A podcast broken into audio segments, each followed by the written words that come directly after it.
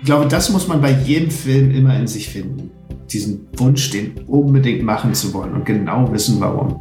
Diese Leidenschaft muss man selber spüren und müssen auch die anderen spüren. Sonst entweder kriegt man den Film nicht oder er wird nicht finanziert, weil es ja, das Feuer nicht überspringt. Und dann wird der Film auch nicht gut am Ende, weil, weil kein Feuer da ist.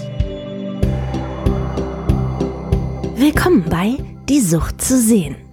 Alle zwei Wochen sprechen wir hier mit Menschen, die etwas in der Kunst oder über sie zu sagen haben. Und auch in unserer Folge 15, der Weihnachtsfolge, haben wir wieder einen ganz besonderen Gast. Er heißt Edward Berger, wohnt in Berlin und ist der lebende Beweis, dass aus Wolfsburg nicht nur weltbekannte Autos kommen. Edward hat an der NYU Regie studiert und dann sein praktisches Handwerk in deutschen Serienproduktionen gelernt.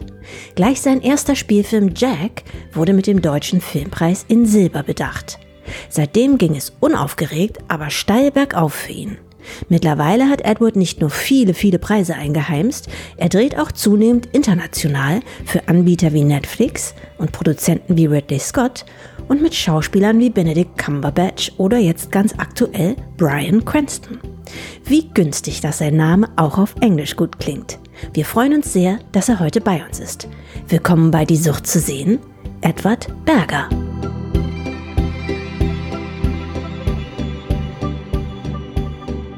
Edward, du kommst aus Wolfsburg, bist Jahrgang 1970 mhm. und Fun Fact, nicht einer von 100.000 Jungen in Deutschland heißt wie du. In der Schweiz gibt es angeblich nur zwei männliche Wesen mit diesem Vornamen. Wieso trägst du ihn? Gibt es eine Referenz oder gar sowas wie ein Namensvergabesystem bei euch zu Hause? Ehrlich gesagt, ist eine sehr gute Frage. Meine Eltern meine Brüder heißen Heinrich, Edgar, Edward und Sophie ist meine Schwester. Und die haben sich alle, glaube ich, bisschen eigene Namen ausgedacht. Ich weiß es auch nicht genau. Also ich, mein Vater ist in Südafrika groß geworden, meine Mutter in der Schweiz. Es kann sein, dass die da so ein bisschen was Anglophiles mit drin hatten. Ich glaube, das sind alles englische Könige, obwohl das, glaube ich, keine Absicht war. Der Name war schön. Die fanden den schön und da haben die dann so ausgesucht. So würde ich es einfach mal sagen. Und mir hat er als Kind dachte ich mal, Edward, das klingt so erwachsen. Und dann wurde ich immer Eddie genannt. Und jetzt dachte ich irgendwie, Eddie, das klingt so kindlich. also irgendwann, irgendwann habe ich, habe ich mich dann gefunden. Äh, und Edward äh, fand ich dann sehr schön. Welche Rolle hat Kunst in deiner Kindheit gespielt? Sprich, mit welcher Art Kunst bist du aufgewachsen? Hat eine große Rolle gespielt und zwar durch meine Großmutter. Also erstens, wir waren viel in Museen, ich bin viel ins Kino gegangen und so, aber hauptsächlich bildende Kunst, also Malerei und Skulpturen. Denn meine Großmutter war eine große, eine große Liebhaberin von Kunst und afrikanischer Kunst. Die hat wahnsinnig viele afrikanische Skulpturen gehabt und auch Bilder. Also sie hat selber auch gerne gesammelt. Und damit immer, wenn ich zu ihr gefahren bin in die Schweiz, war ich umgeben damit. Und jetzt bin ich immer noch umgeben damit, weil sie ist nicht mehr bei uns und jetzt haben das alle Enkelkinder. Du hast ja nach dem Abitur ein Jahr lang an der Hochschule für Bildende Künste Braunschweig studiert. Was genau hast du da studiert und warum hast du dich nach nur einem Jahr eines Besseren besonnen?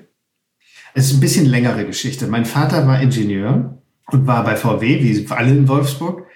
Meine Brüder hatten beide, ich war der dritte Junge, und die hatten beide, mein, der eine hat Elektrotechnik, der andere Maschinenbau studiert und hat dann später, damit haben beide was anderes gemacht, aber die haben das zumindest studiert. Und ich fand, wir sind zum Beispiel, bin ich mit 14 auf die Kunsthochschule nach Braunschweig mit der Schule und habe da das erstmal festgestellt, dass man auch, also dass es so Sachen gab wie, Mensch, man kann Film studieren. Und ich war wahnsinnig filminteressiert. Bin immer nach Braunschweig, da gab es ein Programmkino, das hieß Die Lupe. Und da sind wir immer hingefahren. Äh, habe ich auch immer den Bus genommen, eine halbe, dreiviertel Stunde oder Stunde dauerte das. Und dann bin ich ins Kino gefahren und habe mir da Filme angeguckt. Und ich fand das faszinierend, dass man das auch studieren kann. Vorher dachte ich immer, na, man wird halt Arzt oder Lehrer oder Bäcker oder Ingenieur oder was auch immer. Also so ein, so ein, so ein anständiger Beruf. Ja, so irgendwie, was man so kennt. Künstler werden ernannt. Ja, das gibt, das hat man und macht man. So, ja, und dann, äh, ich wusste das nicht. Ja. Und studiert hast du dann letztendlich an der NYU in New York, oder? Ja.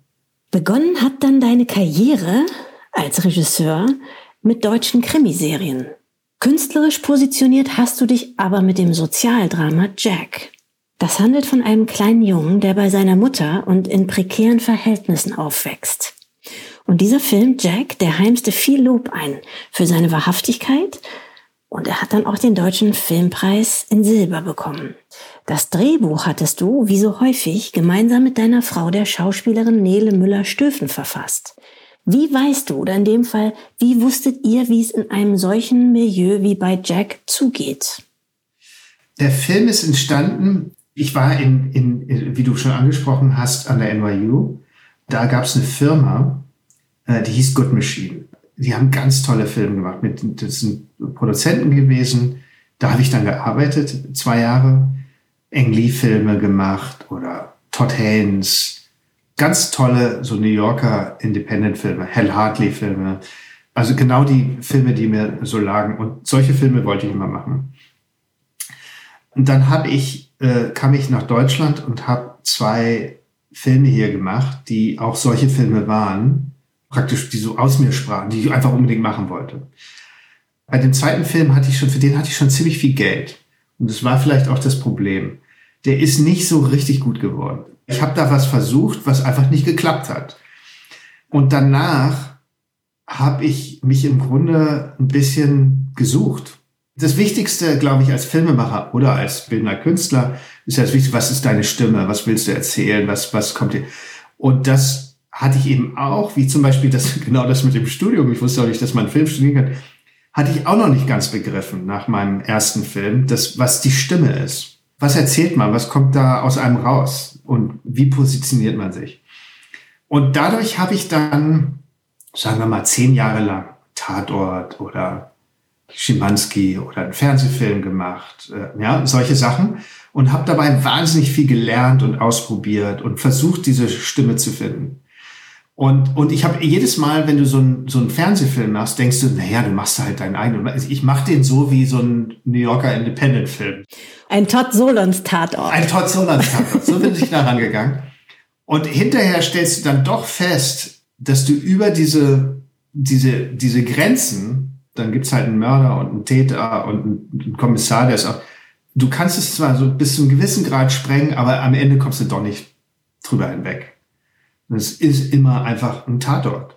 Ich habe auch so gemerkt, so nach diesen zehn Jahren, wie Stück für Stück die Kompromisse kommen rein. Irgendwann merkst du diesen Kompromiss auch gar nicht mehr so richtig. Also es ist immer nur so ein ganz klein bisschen. Und du denkst, naja, das ist ja nicht so schlimm, das bisschen. Ja, und dann machst du noch ein bisschen, noch ein bisschen. Also es ist halt jedes Mal ein bisschen gibst du von dir ab. Und das funktioniert nicht. Mit der Überzeugung, was machen zu wollen, was man halt unbedingt machen will. Und dann habe ich immer nach Drehbüchern gesucht, also Sachen gesucht, die ich jetzt unbedingt erzählen will, die eben, die mein Anliegen sind, die aus mir raus wollen.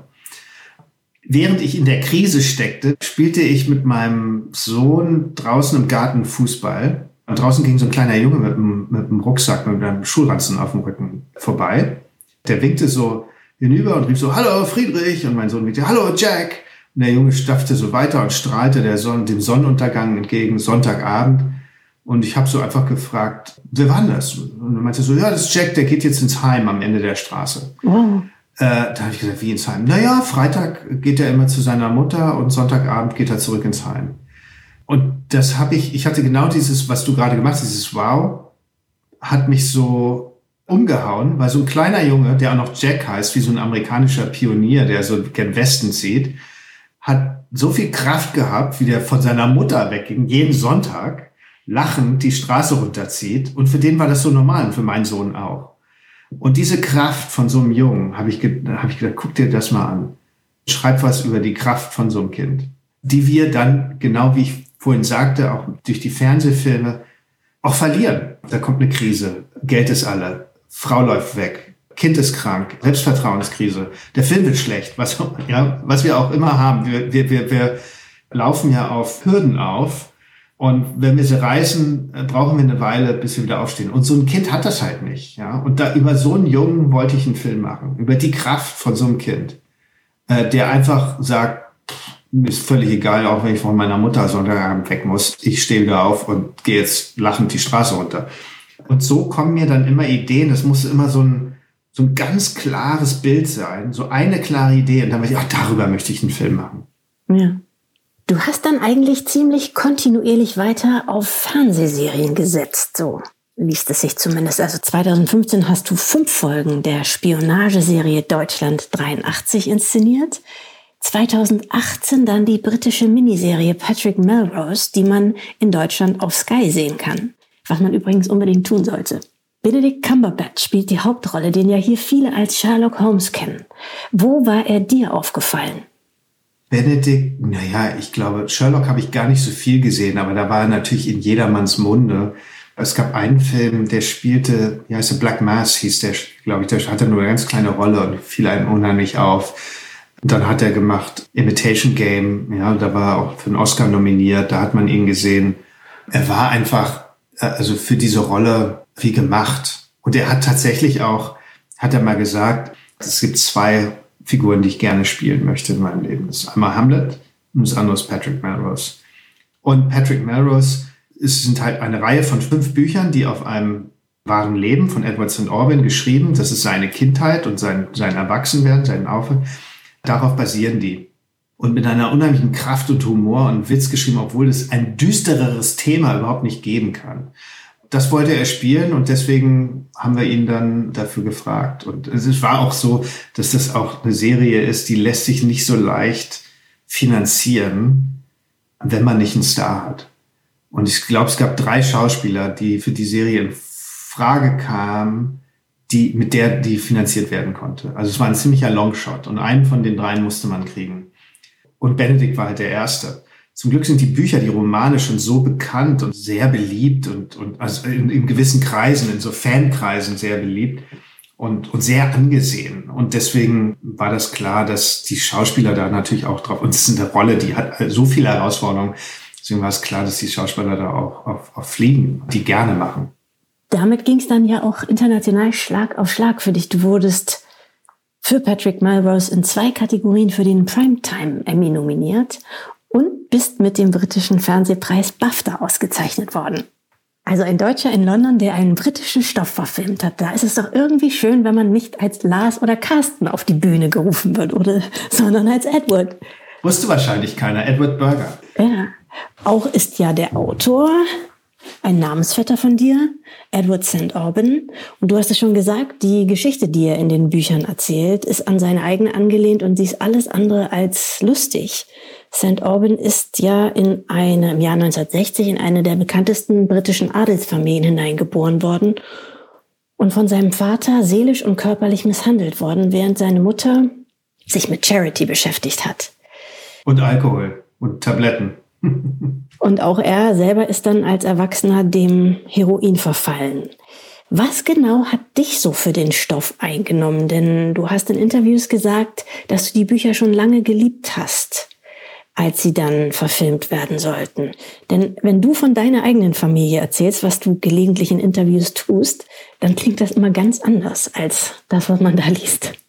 Ist auch absolut ganz anders. Mich hat, äh, ich habe die Bücher 1994, glaube ich, in New York, da habe ich da gearbeitet, bin mit meinen Rollerblades durch die Straßen von der Arbeit nach Hause gefahren.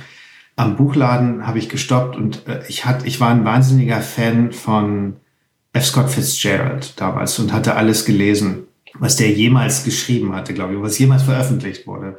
Und habe nach so einer Welt gesucht, die hat mich einfach fasziniert. Ich fand dieses selbstzerstörerische, obwohl einem doch eigentlich alles offen steht, finde ich, äh, und woher das kommt, fand ich eine spannende Welt. Die Wohlstandsverwahrlosung. Genau. Und dann bin ich in diesen Buchladen gegangen und habe nach einem neuen Lesestoff gesucht, der einfach in dieser Welt von F. Scott Fitzgerald irgendwie reinpasst und habe den Klappentext von äh, Edward St. Orbans ersten Buch gelesen und dachte, das klingt spannend, das nehme ich mit nach Hause und habe das dann in einer Nacht durchgelesen und dann kam alle zwei, drei Jahre ein Neues aus dieser, ist eine Reihe von Büchern, sind fünf Bücher, die äh, beschreiben sein Leben vom Fünfjährigen bis zum 40-Jährigen und habe die dann alle zwei, drei Jahre gelesen und habe gedacht, wenn mir das einmal offen stehen würde, das zu machen, das wäre groß. Das wäre so ein Lebenstraum. Ähnlich wie Benedict Cumberbatch, der gesagt hat, das möchte ich einmal spielen. Und dann kam das und ist in meinem Schoß gelandet. Und das war natürlich, also ich habe mich aktiv darum bemüht, das zu machen zu wollen. Und das war natürlich ein Riesenglück. Da gibt's eine ganz lustige Geschichte, glaube ich, dazu, oder lustig, ungewöhnlich, sagen wir mal, weil, wie du schon gesagt hast, die Bücher äh, von St. Auburn waren sehr erfolgreich, als sie erschienen. Die Feuilletons haben sich überschlagen, alle haben das gefühlt gelesen. Der Autor hat dann später den Booker Prize erhalten. Ähm, wie hast du also den Zuschlag bekommen, diese Geschichte zu verfilmen? Äh, ich hatte Jack gemacht, ich hatte Deutschland 83 gemacht und dann habe ich einen eine Serie gemacht, die spielte im Eis, im Englischen, äh, es war eine englische Expedition in die Nordwestpassage nördlich von Kanada und die sind da eingefroren. Die hieß The Terror, kann man auf Amazon sehen. Und die hatte ich gerade fertig gedreht, als ich gelesen habe, beziehungsweise ich saß zu Hause und dachte, jetzt muss ich mal an meinem Drehbuch weiterschreiben und habe die Zeit so ein bisschen, wie man das so macht, so ein bisschen aufschieben, wenn man nicht so keine richtigen Ideen hat, so ein bisschen im Internet surfen. Und habe dann auf Variety habe ich gelesen, dass Patrick Melrose gemacht wird. Und dann habe ich sofort meine Agentur angerufen habe gesagt, bringt mich bitte mit den Produzenten in Verbindung. Ich liebe dieses Buch und will das unbedingt machen. Und dann habe ich zwei, drei Mal mit denen geskypt und telefoniert und immer wieder irgendwie Bücher und Bilder gezeigt. Und irgendwann, ich habe gemerkt, na, die, die Produzentin, das war eine Amerikanerin, äh, die hatte ich noch nicht so ganz überzeugt.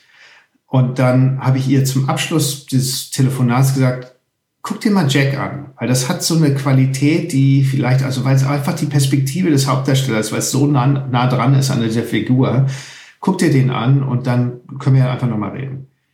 Und das war Freitagabend und dann bekam ich Sonntag früh eine Mail, gesagt, oh, toll, ich fand den Film so großartig, jetzt weiß ich, du musst Patrick Melrose machen. Und jetzt äh, hoffe ich nur eine Sache. Benedikt war zu dem Zeitpunkt sogar schon dabei. Jetzt hoffe ich nur eins, dass Benedikt das auch gut findet. Und äh, Benedikt drehte gerade zu der Zeit in London. Und ich dachte so, oh Gott, wie äh, jetzt muss ich da hin und den treffen und wann ist das und so. Und auf jeden Fall sofort, Montag kam Anruf, kannst du Donnerstag zu ihm fliegen? Ja klar, kann ich da hinfliegen. Und dann am nächsten Tag, kannst du morgen schon fliegen? Und dann habe ich Flug schnell umgebucht, bin rübergeflogen. Und dann habe ich mittags ihn beim Drehen getroffen und dann haben wir uns unterhalten, anderthalb Stunden, in seinem Trailer, in seinem Wohnmobil, äh, wo er Mittagspause hatte und haben uns darüber unterhalten, wie, wie ich das machen würde und warum. Und dann am Abend kam der Anruf, sagt, die würden gerne, dass du es machst. Ist das dann wie ein Bewerbungsgespräch in dem Moment? Im, Im Grunde war das, äh, muss man sich äh, darum bemühen. Also es ist ein bisschen anders als ein Bewerbungsgespräch. Einfach, einfach sagen, warum man es machen will. Es kommt immer wieder aufs Anliegen zurück, ja, und, oder die Agenda, die man hat als Filmemacher. Die Leidenschaft, und die muss man halt spüren. Also die muss man in sich spüren, weil sonst ist das alles zu, zu aufwendig und wird auch nicht gut. Also man muss einfach verbrennen und was machen wollen. Und diese Leidenschaft muss man selber spüren und müssen auch die anderen spüren. Sonst kann man den, entweder kriegt man den Film nicht oder kann ihn selber nicht verkaufen äh, oder er wird nicht finanziert, weil es ja, das Feuer nicht überspringt. Und dann wird der Film auch nicht gut am Ende, ja, weil, weil kein Feuer da ist. Und ich glaube, das muss man bei jedem Film immer in sich finden. Diesen Wunsch, den unbedingt machen zu wollen und genau wissen, warum. Mhm. Du hast schon erwähnt, ähm, du hast zwischenzeitlich dann das Genre gewechselt, nämlich für die Horrorserie The Terror, die von Ridley Scott produziert wurde, ein, ein Gigant in Hollywood. Sie ist in Deutschland auf Amazon Prime zu sehen und handelt von zwei Schiffen, die nördlich von Kanada im Packeis stecken bleiben und deren Besatzung von einer seltsamen Kreatur angegriffen werden. Du hast bei drei Folgen von insgesamt zehn Regie geführt. Mhm. Das ist, was das Arbeiten an Serien mit sich bringt. Man kann als Regisseur nicht mehr für das große Ganze verantwortlich sein, oder? Es kommt darauf an, wie lang. Also zehn Folgen ist einfach zu lang in dem Fall zumindest. Manchmal geht es vielleicht, aber in sehr seltenen Fällen. Also, und zehn Folgen ist einfach, es, es ging bei dieser einfach auch gar nicht, weil wir haben das Ganze in, das spielte Packeis, wie du sagst, nördlich von Kanada. Wir haben das Ganze im Studio in Ungarn gedreht. Das heißt, da ist nur grün, da ist kein Eis. Und das muss alles per Computer hinterher generiert werden, sodass es irgendwann nach Eis aussieht. Und das bringt einen unheimlichen Zeitaufwand in der Vor- und der Nachbereitung mit sich. Und wenn man dann zehn Folgen macht, dann hat man als Einzelperson, wenn das nicht parallel vorbereitet wird von anderen, damit zweieinhalb Jahre zu tun. Und das macht auch keiner mit, der das dann kauft, dass die für was bezahlen, was erst zweieinhalb Jahre später ausgestrahlt wird. Also es darf vielleicht höchstens ein Jahr dauern, vielleicht mal anderthalb, aber länger nicht. Und von daher muss man, gibt gar keine andere Wahl, als zu sagen, ich mache jetzt hier, ich setze, und das hat mich gereizt, weil ich habe zum Beispiel das Drehbuch gelesen. Das erste Drehbuch, was ich gelesen hatte aus Amerika. Ich war da gerade ganz frisch in Amerika. Dann lief gerade zufällig Jack und Deutschland 83 gleichzeitig. Dadurch bekam ich auf einmal wahnsinnig viele Drehbücher geschickt. Und das war das erste Drehbuch, was ich gelesen hatte, da überhaupt. Und da dachte ich, boah, sowas machen die hier? Das ist ja der Wahnsinn. Das war so toll geschrieben. Boah, ist das groß und habe ich da Angst vor und das könnte ich gar nicht und so. Ne? Und dann haben die mir das angeboten und dann hatte ich so eine Panik davor, dass, das, dass ich das nicht hinkriege, dass mich das gereizt hat. Dass ich dachte, das ist eine richtige Herausforderung. Und das Tolle an so einer Serie ist, ist aber auch nur, wenn man den Anfang macht. Wenn ich jetzt reinkomme und sagen wir mal, also finde ich. Hast jetzt, du bisher ja auch immer bei deinen Serien. Ja. Habe ich auch immer, genau. Wenn ich jetzt die Folge 7 und 8 mache, dann denke ich, na gut, das hat ja schon jemand angefangen und es sieht jetzt so aus und es ist die Besetzung und ich muss dann da in das Eis, was der da mir hingebaut hat und das Schiff steht schon. Alle kennen sich schon, ja, langweilig. Ja, und diese Angst, die man hat, wenn das noch nicht steht, äh, dass das alles nichts wird, das ist ja auch das Tolle. Aber wenn das jetzt schon alles steht und reinkommt und dann, der hat schon mehr vor einer geschafft, dann schaffe ich das auch, dann ist es irgendwie langweilig. Dann ist es wirklich eigentlich, kann man ja auch machen, das ist einfach dein Job. Und so ist es, das Hinstellen ist eine unheimliche Herausforderung, ist wahnsinnig toll und auch hat einen wahnsinnigen Spaß gemacht und ich war dann hinterher irre stolz drauf. Und am Ende zeichnest du dann doch für die alle zehn verantwortlich, auch wenn du selber nicht da stehst. Ja klar, du bist der Regisseur der Serie, klar. Bitte Danke sagst, ja, ja äh, in der Folge 7. Du bist immer noch involviert in den Schnitt und hast das Set eben hingestellt und die Schauspieler und am Ende trägt es immer noch auch mit deiner Handschrift, mit dem Team. Ja, und von daher kann man das bei solchen Sachen nicht machen. Bei Patrick Melrose habe ich alle fünf gemacht, weil es geht. Ja, fünf. Und da hätte es auch keinen Sinn gemacht.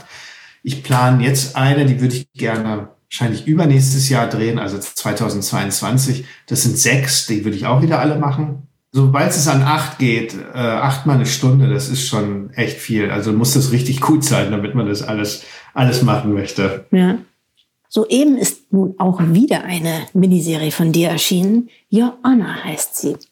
Und äh, man kann sie ab Januar in Deutschland auf Sky sehen. Das ist diesmal eine Thriller-Serie, die in New Orleans spielt und die du auch mitproduziert hast, richtig? Ja. Was war das für eine Erfahrung? Toll auch. Das war das ist eine Serie, genau, die heißt Your Honor. Der Hauptdarsteller ist Brian Cranston, den man vielleicht aus Breaking Bad zum Beispiel kennt oder einige Filme. Und mich hat daran einfach die Geschichte gereizt. Ich habe auch da wieder das erste Drehbuch gelesen und dachte, die Figur hat so ein großes Dilemma. Das hat mir einfach den Atem genommen. Ich, wir waren da gerade in Ferien. Ich hatte den Film fertig gedreht, den ich mit Nele geschrieben habe, der vor anderthalb Jahren auf der Berlinale lief. Das war All My Loving und war gerade in der, in der Postproduktion. Und wir waren in Ferien und endlich kam ich dazu, dieses Drehbuch zu lesen. Und das war eins von den ganzen, wo ich das mir den Atem genommen hat. Und das habe ich, das merkt man dann einfach. Dann sitze ich hinterher beim Essen mit der Familie und erzähle, und dann passiert das und stellt euch mal vor. Und dann habe ich dieses Buch und dann kommt diese Wendung und alle hörten mir mit, mit offenem Mund zu und dann weiß man irgendwie, dass das eine spannende Geschichte ist. Und die hat mich dann auch nicht losgelassen. Das wurde dann erst anderthalb Jahre später, haben wir es dann wirklich erst gedreht, als dann das Casting feststand als wir Brian hatten, als die Drehbücher fertig waren. Also es dauert dann einfach eine Weile. Und ich hatte in den anderthalb Jahren auch durchaus die Möglichkeit, das Interesse zu verlieren. Das passiert ja manchmal. Aber das ist einfach nicht passiert. Äh, das hat mich einfach gehalten. Hm. Brian Cranston, ja, ähm, wie du sagst, der eine oder andere kennt ihn aus Breaking Bad. Natürlich die jedermanns Lieblingsserie. Wird der eigentlich gerne auf Walter White angesprochen oder eher nicht so gerne? Ich glaube sehr gerne. Ah, okay. Also er zumindest nimmt das gut. Also vielleicht nervt ihn das auch, das weiß ich nicht, aber natürlich sprechen ihn viele drauf an. Der weiß genau, das ist die Rolle seines Lebens. Der ist ja schon lange im Geschäft, war auch erfolgreich im Geschäft, aber nie so, nie so ein Star, wie er jetzt ist. Der Rolle ist er, glaube ich, sehr dankbar und mhm. verbunden. Du wiederum steigst jetzt dann als nächstes endgültig ins internationale Superstar Game ein. Für 2022 ist der Mystery Thriller Rio angesetzt. Es spielen mit Benedict Cumberbatch, Jake Gyllenhaal oder Gyllenhaal, ich weiß nie, wie man den ausspricht, und Michelle Williams, richtig? Also die Michelle Williams ist noch ein bisschen offen. Ich weiß nicht, woher das kommt. Das ist irgendwie so ein Gerücht. Das steht wahrscheinlich im Internet. Ja. Das ist noch nicht klar. Mhm. Also das ist, war mal ein Wunsch. Ich weiß auch gar nicht mehr, ob das noch ein Wunsch von mir ist. Das passt vielleicht gar nicht mehr so. Die Zeiten haben sich auch verändert, dass man so eine Besetzung machen kann. Ist auch alles weiß, ja. Das geht auch irgendwie, ist auch irgendwie langweilig geworden, ja. Da sind wir alle aufgewacht. Also von daher glaube ich nicht, dass das in dieser Konstellation gemacht wird. Ist vielleicht auch ein bisschen verfrüht. Jetzt kann man ja eh wenig voraussehen gerade, nicht? Ja, 2022 ist auch noch ein bisschen hin. Dann muss man auch, äh, und da sind wir noch am Drehbuch, der Film ist, da bin ich in der komfortablen Situation, dass er ein Greenlight hat. Das heißt sozusagen, das Geld ist in der Bank, der kann gemacht werden. Aber in der unkomfortablen Situation, dass das Drehbuch noch nicht gut genug ist. Und dass wir da noch dran arbeiten. Und die Hoffnung ist, es ist immer eine Hoffnung bei solchen Filmen, dass das Drehbuch so gut wird, dass wir das alle machen wollen. Wenn es nicht so gut wird, wird der Film aber auch nicht gemacht. Und daran arbeiten wir. Und Benedict und Jake sind beide dabei und auch voller Hoffnung. Aber wir drei, wir müssen das Drehbuch super finden. Unumstößlich gut, so dass wir es einfach machen wollen und nicht was anderes stattdessen. Ja. Auch der Filmbranche hat die Corona-Pandemie übel mitgespielt. So einige Kinos werden wohl bald schließen müssen. Wonach beginnt man sich als Filmemacher in der aktuellen Situation auszurichten? Mehr nach Serien, aber mehr nach internationalen Serien, mehr nach nationalen oder ist es eine bewusste Mischung? Also mich zieht es immer dahin, wo die beste Geschichte ist. Und ich habe mich nicht, nur um es zu verdeutlichen oder wo es mich hintreibt, ich habe mich nicht für Serien entschieden. Das, die nächsten zwei, drei Sachen sind alles Filme und ich konzentriere mich eigentlich jetzt hauptsächlich auf Filme, ehrlich gesagt, weil mhm. mir die Serien so ein bisschen auf die Nerven gehen als Zuschauer, weil die einfach so lang sind. Und dann irgendwann gucke ich sie nicht mehr, weil ich nicht die Zeit habe. Es treibt einen dahin, wo die besten Geschichten sind. Und es ist nun mal so, dass die größten Talente der Autoren oder Regisseure plötzlich jetzt Serien gemacht haben. Also es gibt in Amerika kaum noch einen Autor, der nicht eine Serie hat. Und die sind einfach, weil, weil die sich da natürlich auch viel mehr austoben können, länger erzählen können und nicht das irgendwie in zwei Stunden abgehakt haben müssen und auch immer sozusagen abhängig sind von den Studios, dass die sagen, ja, hopp oder top. Da hat man schon mehr Freiheit bei den Serien, da länger zu erzählen und ruhiger zu erzählen und so, wie man das gerne möchte. Also ein Film ist ja auch wahnsinnig teuer. Also wenn der dann eine bestimmte Summe kostet, da hängt natürlich auch viel mehr dran, dass die Leute das Geld einfach zurückhaben wollen und einen Erfolg brauchen. Sonst machen sie halt nicht wieder einen Film. Und deswegen ist das auch alles komplizierter und dauert auch ein bisschen länger. Also so ein Film, Rio gibt es jetzt auch schon drei Jahre, dass wir daran arbeiten. Und es gibt auch noch drei, vier andere, an denen ich schon drei Jahre arbeite. Und so lange braucht das, um ja, erst Drehbuch hinzukriegen. Dann ist es wahnsinnig schwer, Cast zu kriegen. Und die braucht man nun mal, wenn der Film teuer ist, dann braucht man halt einen Jack Gyllenhaal oder Benedict Cumberbatch, damit man diesen Film finanziert kriegt. Und bis man einen hat, das dauert einfach. Sagen zwei ab, äh, dann kann der eine nicht, dann findet der dritte toll und kann aber nicht. Und dann braucht man den vierten, dann ist man da fast dabei und sagt, das will ich unbedingt machen. Dann platzt aber der Deal, weil der irgendwie was Größeres noch machen kann oder jetzt doch keine Zeit hat. Es müssen also so viele Elemente zusammenkommen. Zeitplan, Geld, Casting, Drehbuch, die vier Elemente, die einfach zufällig zusammenpassen müssen. Und dann wird so ein Film gemacht. Und da zieht's mich eigentlich hin, aber da braucht man halt auch einen langen Atem. Und von wegen national oder international ist es im Prinzip auch egal, Nur ist es natürlich so, dass man, dass ich gerade zufällig das Glück habe, international auch solche Möglichkeiten zu haben, dass ich sie natürlich gerade momentan auch gerne ausnutzen möchte äh, und mir nicht meinen Zeitplan zumachen möchte mit, mit was, was ich vielleicht hier machen kann. Aber das ändert sich auch ganz schnell wieder. Also hängt dann auch von der Geschichte ab. Wenn die Geschichte toll ist, mache ich sie halt hier. Ja. Also auch wenn du primär nach Geschichten suchst, man sieht deinen Filmen und deinen Serien eine sehr bewusste ästhetische Bildsprache an.